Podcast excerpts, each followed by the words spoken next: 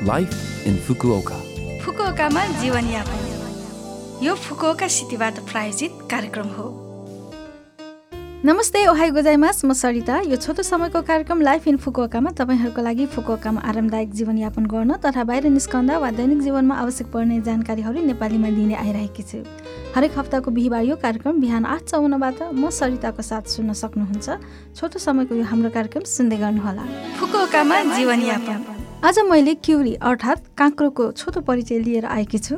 वर्षभरि खान सकिने तरकारी हो क्युरी अर्थात् काँक्रो। यसमा पन्चानब्बे प्रतिशतभन्दा बढी पानीको मात्रा हुन्छ।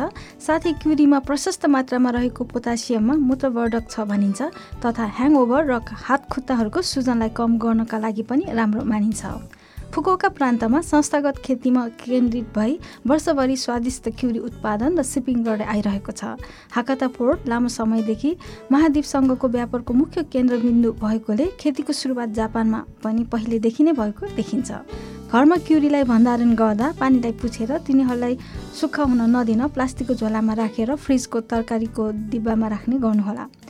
अधिकतम तापक्रम दसदेखि पन्ध्र डिग्री सेल्सियस। अधिक चिसोले क्युरी तितो हुनुका साथै भिटामिन सीमा पनि कमी आउने भएकोले ध्यान दिनुहोला।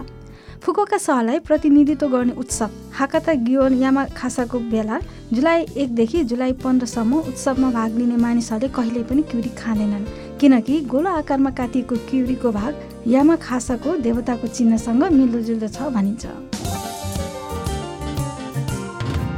फुकुओकामा जीवनयापन। आज मैले फुकुओका सहरबाट जारी नयाँ कोरोनाको खोपको सूचना लिएर आएकी छु। तपाईँले फुकुओका सहरबाट हुलाक मार्फत नयाँ कोरोनाको खोपको सूचना प्राप्त गर्नुहुनेछ त्यसैले खाम खोलेर अवश्य पनि भित्र हेर्नुहोला। खोप कुपन र दुईवटा प्रारम्भिक परीक्षा स्लिपहरूको साथसाथै खोप निर्देशिका खोप जानकारी पुस्तिका तथा रिजर्भेसन सुरु मिति र समय सूचना पुस्तिका समावेश छन्। सोह्र वर्ष वा सोह्र वर्षभन्दा माथिका व्यक्तिहरू खोपका लागि योग्य छन्। खोपको सङ्ख्या दुई पटक हो तिन हप्ताको अन्तरालमा दिइन्छ। खोप दिने स्थान स्थानीय क्लिनिक वा प्रत्येक वार्डको सामूहिक खोप केन्द्र हो। भविष्यमा खोप केन्द्रहरूको सङ्ख्या बढ्ने सम्भावना पनि छ। अन्तर्निहित चिकित्सा अवस्था भएका व्यक्तिहरूको उपस्थिति वा अनुपस्थिति तथा उमेरको आधारमा रिजर्भेसन सुरु मिति र समय फरक हुन्छ। कृपया खामभित्र भएको रिजर्भेसन सुरु मिति र समयको सूचनामा आफ्नो सुरु मिति र समय जाँच गर्नुहोला। अपोइन्टमेन्ट लिन मिल्ने दिन भएमा अवश्य अग्रिम रिजर्भेसन गर्नुहोला। रिजर्भेसन साइटमा सकेसम्म दोस्रो पटकको खोपको लागि पनि त्यही समयमा अपोइन्टमेन्ट लिनुहोला। यदि साइटबाट रिजर्भेसन गर्न समस्या भइरहेको छ भने कृपया फोनमा सम्पर्क गर्नुहोला। रिजर्भेसन गर्न तपाईँको आफ्नो भाउचर नम्बर चाहिन्छ। खोपको दिनमा खोप कुपन एकवटा प्रारम्भिक परीक्षा स्लिप र पहिचान खुल्ने कागजातको आवश्यकता पर्दछ।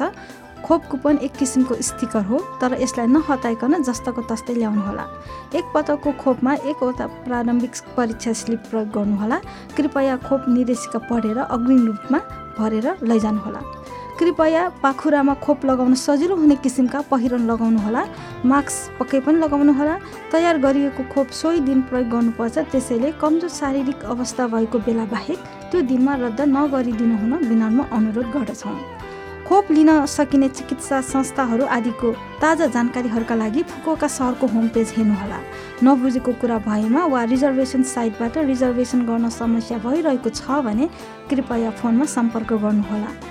फोन नम्बर रहेको छ जेरो नौ दुई दुई छ जेरो आठ चार जेरो पाँच। फेरि एकपटक जेरो नौ दुई दुई छ जेरो आठ चार जेरो पाँच। हरेक दिन बिहान आठ तिसदेखि बेलुका पाँच तिस बजेसम्म फोन सेवा उपलब्ध छ। अङ्ग्रेजी चाइनिज कोरियाली आदि सातवटा विदेशी भाषाहरूमा यो सेवा उपलब्ध छ।